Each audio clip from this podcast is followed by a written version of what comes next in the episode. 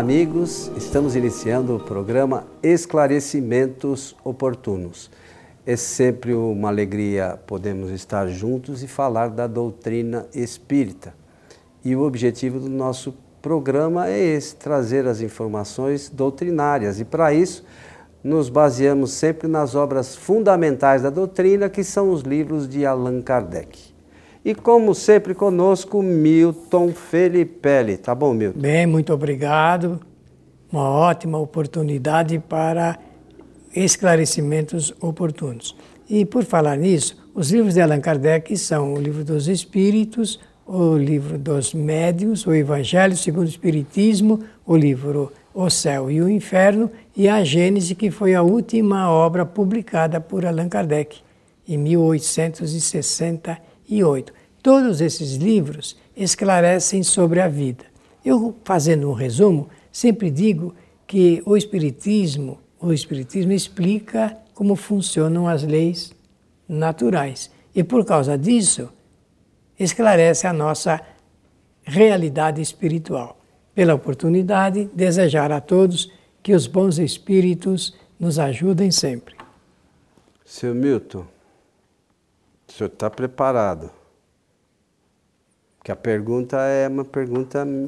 Vamos ver. Penso que podemos colaborar. É uma pergunta é, objetiva, mas. Bom, posso? Pois não, estamos aqui. Vamos lá. Diz a pergunta: os espíritos se alimentam?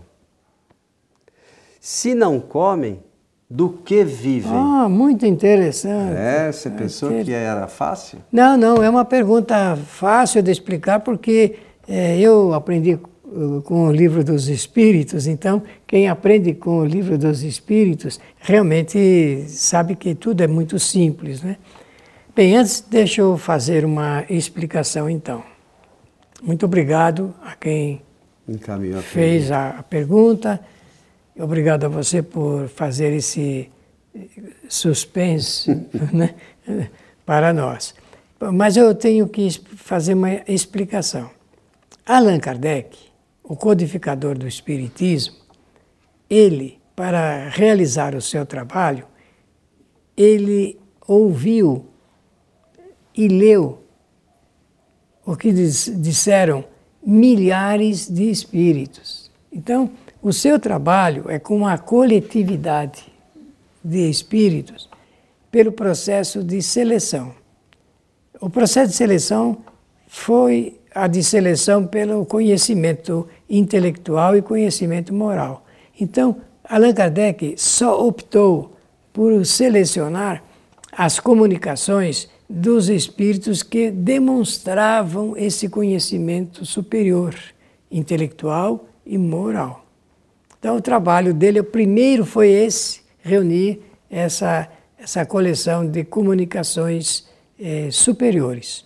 Depois fez o trabalho de sistematização, de classificação, agrupamento de todos os pensamentos, separação pela, pelos temas dos espíritos. A primeira vez que ele fez isto, ele tinha apenas é, eh, 501 perguntas, que ele escreveu em sua casa, penso até que trocando algumas ideias com a sua esposa, Amélie Gabriele, e levava essas perguntas para as reuniões onde os espíritos superiores se comunicavam. E depois, além dessas eh, perguntas que ele fez diretamente aos espíritos, ele recebia também observações de milhares de outros espíritos pela, pela correspondência que recebia, de forma que ele foi centralizando todo esse material num nível tal que ele adotou depois um processo é, de consenso universal. Ele teve que fazer isso. Não é fácil fazer esse trabalho, porque no tempo de Allan Kardec não existia energia elétrica, não existia máquina de escrever, nem computador, tudo ele fez manualmente, com velas, lamparinas. Então, esse trabalho é um trabalho que aqueles que me assistem, que me ouvem, sabem que ele não é fácil de fazer, muito difícil de fazer, mas ele o fez. fez porque ele estava é, preparado para isto, não é? fazia com gosto, com amor a causa, a causa da verdade. Ele, quando percebeu que os espíritos respondiam na proporção das suas perguntas para para esclarecê-lo, e depois sugeriram a ele que eh, juntassem tudo e, e publicasse um livro que seria útil para a humanidade. Vejam a visão dos espíritos. Ele então tomou o máximo cuidado para a elaboração desse trabalho. E ele também fez essa, essa pergunta mesma. Até gostaria que Allan Kardec conversasse com essa pessoa que perguntou aqui conosco, porque realmente o interesse era muito grande. Feito isto, ele depois pôde escrever, eh, publicando o segundo livro com 1019 perguntas, são 1213 na verdade. Eu falei mil e uma, né? Falei. Não, 1019. É, ah, 1019. Tem algumas edições que são 1018, outras que são 1019. Isso, né? mas no total, inclusive com os itens, subitens e alíneas, que são colocadas, dá 1.213 questões apresentadas definitivamente. Então, notem que o volume é muito grande. Ele não ouviu e não leu apenas de um espírito. Isso é importante, porque hoje, eu noto, as pessoas ficam satisfeitas em ouvir um espírito, em ler o que um espírito escreve, mas isso que as pessoas fazem não é ciência, não é um comportamento de ordem científica comportamento de Kardec foi, foi de, de ordem científica, para fazer essa seleção de temas, de assuntos, de perguntas, respostas que estão lá no livro dos Espíritos. Então, esse é o primeiro uh, avanzinho que eu quis apresentar aqui em nosso programa. Passo a palavra agora ao nosso querido irmão Antônio Coelho Filho. A base da doutrina está lá no livro dos Espíritos, como você mencionou. É, mas eu sei que você vai fazer algumas colocações ainda sobre essa questão, mas Kardec fez lá né, um apanhado de diversos espíritos e sobre essas questões relacionadas com o controle universal. Depois, quem quiser fazer a leitura, está lá no início do livro Evangelho segundo o Espiritismo, né? que lá trata de como é que o Kardec fez essas questões todas. Mas existe uma questão, sabe, Milton, que, embora a gente estude, é, é a gente às vezes esquece. Nós também podemos perguntar para os espíritos. Então, aqui na nossa casa, como nos trabalhos que você participa, é, eu sei que você pergunta uma série de coisas para os espíritos. Então, é, essa é uma pergunta que eu já fiz diversas vezes para os espíritos aqui.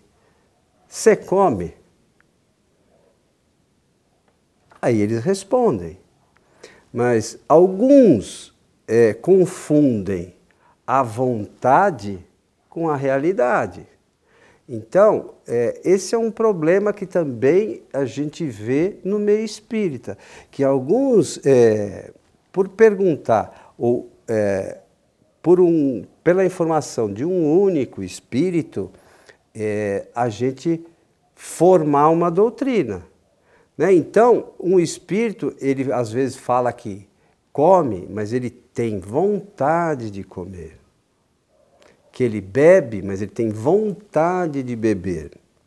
Porque os espíritos, é fácil a gente olhar lá, eu, não me lembro como é que chama esse capítulo, mas é no capítulo que, que antecede lá as sensações dos espíritos, da questão 257, são as perguntas que antecedem a, a essa questão 257.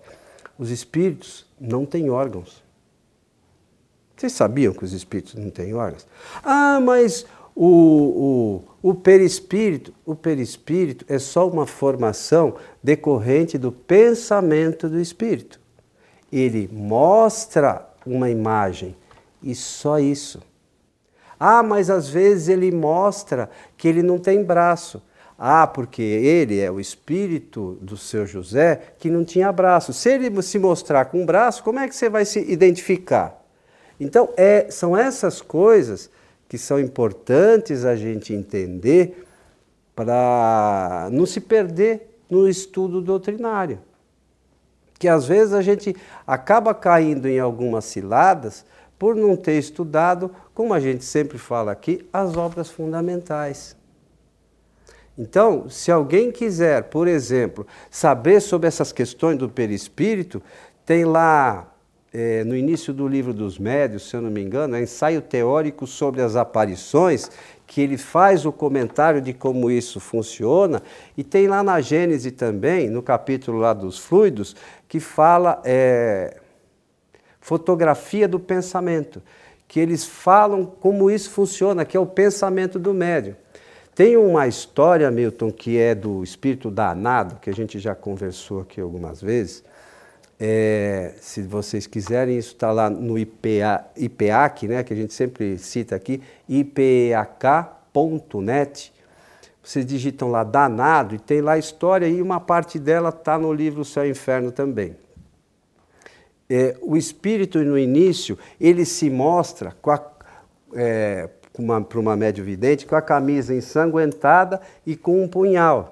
Porque é, era aquele, a primeira impressão, a, a memória do espírito, ele se mostrava como aquilo que ele se lembrava.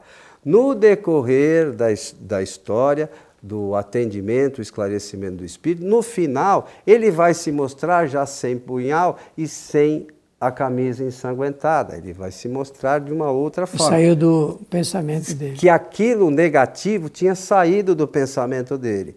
Então, é, a gente precisa entender essas questões para não se perder no estudo doutrinário. Muito bem, muito bem. Certa ocasião, Allan Kardec, é, como fazia evocações, fazia e ensinou isso. E você faz, eu também faço. Isso dos espíritos, ele é, evocou o espírito que havia animado o corpo de um padre, de um pároco, de um vilarejo da França, que eles sabiam que ele havia desencarnado há algum tempo, então ele evocou.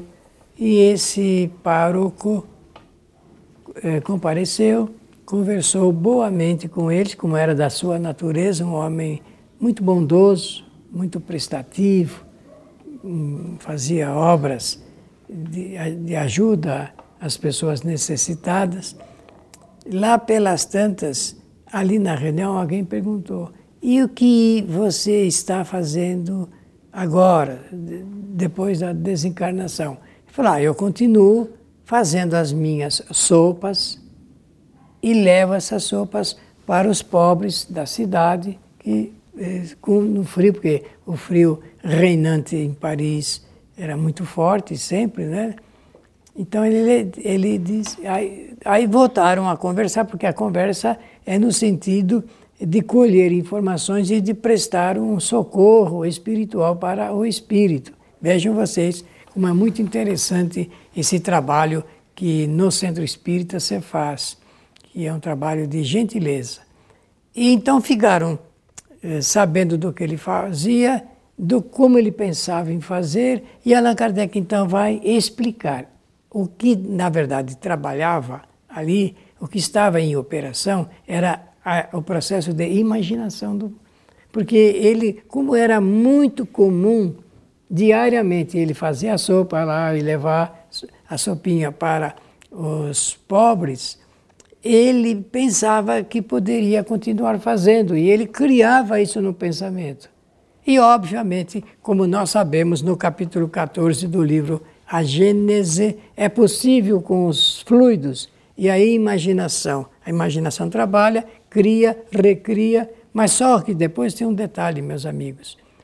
A partir do momento em que o espírito não pensa mais naquilo que ele estava criando, com o pensamento, fluidicamente, aquilo simplesmente se desagrega toda a, né? a, a, a, sua constituição molecular dos fluidos, então ele, aquilo desaparece. Mas ele não se apercebia desse detalhe, ele se apercebia só de que ele imaginava, criava e distribuía. Só que ele não estava mais encarnado, então não era possível mais a ele praticar, executar o que ele fazia na teoria com o pensamento, porque só eram dois planos: ele desencarnado e as pessoas pobres que continuavam ali no frio das noites de Paris, precisando de alguma coisa para aquecê-las. E ele pensava em fazer isso. Então é o que? É o pensamento do espírito que cria e recria.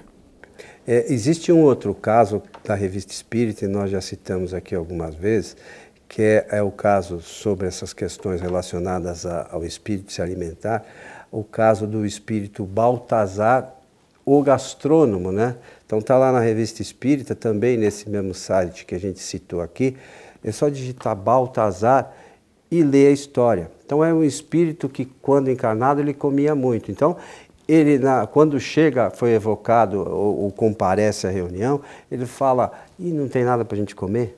Falou em outras palavras, mas o que ele queria dizer era isso. E aí Kardec pergunta para ele é, se ele tinha, é, se ele comia, ele falou, não, mas eu continuo tendo vontade.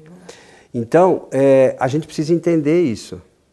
Né? É, é estudando que a gente vai entender. E, e engraçado que há não muito tempo atrás, numa das nossas evocações aqui, a gente é, evocou um espírito de uma senhora que tinha desencarnado e ela, na manifestação dela, ela achava que ela estava e estava na casa dela. Ela achava que dormia ainda com o filho, achava que comia, mas ela ficava ali junto das pessoas. A única coisa que ela dizia é que as pessoas não davam muita atenção para ela. Mas ela permanecia, e é isso que a doutrina nos ensina, no lar no dela. Ambiente. Né? Que é onde ela é, vivia. Ela permane permaneceu ali. E, e a gente tentando fazer com que ela entendesse a nova condição dela, né? Ela falou que estava internada, depois que ela voltou para casa, ela não se lembra como ela voltou, mas ela se lembra que depois estava em casa. Que pelo pensamento eles Sim, vão, mas foi. eles não sabem né, como é que se deu essa movimentação. E, e, a, e a gente procurando um meio de fazer com que ela entendesse a nova situação dela. E na, na, naquele dia, é engraçado porque a gente sempre tem o auxílio dos espíritos, e veio assim mais ou menos uma pergunta. Pergunta para ela se ela tomou banho. Qual é a última vez que ela tomou banho? E a gente perguntou, qual, é, qual foi a última vez que ela, a senhora tomou banho? Aí ela tomou, meio que assim, a gente percebeu que ela meio tomou um, assim, um choque, né? falei, é mesmo? Então você vê, ela acreditava que estava vivendo, como você falou ainda, aquela situação, o pensamento dela fazia com que é, é, ela, a, imag, é, a imaginação fazia com que ela achasse que estava realmente fazendo aquilo e estava ali no meio da, da, do pessoal, da família, mas ela não tinha se dado conta que, que tinha retornado para a parte espiritual e muito menos que não comia mais. Então, é, nós temos a possibilidade, no centro espírita, de trabalhar o que Kardec trabalhou, que são as evocações. E, e sobre essas questões, é, não importa muito se o espírito é elevado ou não.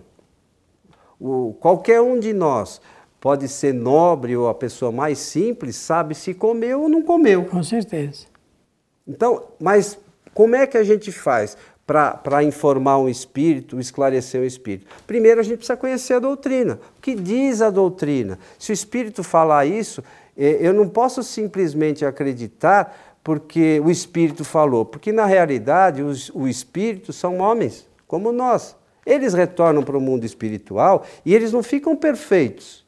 Eles continuam, a, a gente já falou isso aqui, diversas vezes. Os espíritos voltam para o mundo espiritual e eles continuam a ser exatamente o que eles eram, com os mesmos conhecimentos. Ninguém fica brilhante e o fato de ser espírita, eh, espírito não faz com que eles tenham conhecimento do mundo espiritual. Para provar isso é essa história dessa senhora que estava desencarnada. Como a maioria dos espíritos acha que ainda está vivo, né? Você já enfrentou isso que a gente sim, já conversou sim. por diversas vezes. Sim. Então a gente precisa entender a doutrina direito para poder esclarecer Senão, os espíritos tem... direito. Senão a gente não chega a lugar nenhum. Não, porque a palavra ela tem que estar autorizada magneticamente por um procedimento. A palavra é um, um meio de comunicação. Então, é, primeiro é o pensamento e depois é, traduzir pelos símbolos da palavra. E se a palavra não for verdadeira, se aquilo não for consciente, que não sentir aquilo, não tem aquele peso magnético para atingir o, o propósito. Eu conheci um doutrinador, há muitos anos atrás, que ele, eh, usava de um expediente e depois deixou de usá-lo por causa do nosso, é, da nossa sugestão, e, e, o, e o procedimento dele era o seguinte: quando o espírito chegava na sessão e pedia, vocês não têm nada para mim comer hoje? Ele falava, espera um pouquinho que eu vou preparar um prato quentinho para você. Mas ele idealizava e falava, pronto, aqui está pronto o prato. Ele deixou de fazer isso porque eu falei, isso é um perigo danado. Você, está ofendendo o espírito porque não é a realidade social dele. Então, faça pelo processo lento, mais vagaroso, mas certo, da, é, verdadeiro, da palavra autorizada, que você vai fazer ele entender que não é preciso comer nada, que ele não tem nem como ingerir. É, é a realidade é essa: espírito não tem órgão. Não, ele não Está escrito lá tem. no livro dos Espíritos, não somos nós que estamos dizendo. É, e, e, e, fica é, a sugestão para entender sobre as sensações dos espíritos. No capítulo é... apropriado do livro dos espíritos, Sensação e Sofrimento dos Espíritos. É, e tem lá a pergunta 257, 57. que é o ensaio teórico das sensações dos espíritos. Vai lá, começa assim: o corpo é instrumento da dor. Essa é a primeira frase. Com isso dá para a gente entender claro. né, o, o que significa e como as coisas se desenrolam. Meu amigo, estamos chegando no final de mais um programa. Desejar a todos que os bons espíritos nos ajudem sempre. É, eu gostaria de convidar mais uma vez a todos para as palestras da nossa casa, que são transmitidas ao vivo pela nossa página do Facebook, facebook.com.br transical, sem o tio e a cedilha, e também pela página do YouTube, que é youtube.com.br Kardec TV. Então as palestras são sempre às quartas-feiras, a partir das 20 horas. E para quem perdeu na quarta-feira, também pode acessar essa página né, é, do, do YouTube, é, youtube barra Kardec TV, é, e todas as palestras, como todos os programas esclarecimentos oportunos, estão lá disponíveis. Também podem acessar o nosso site kardec.tv, também está tudo lá. A você que esteve conosco, o nosso abraço e até o nosso próximo programa.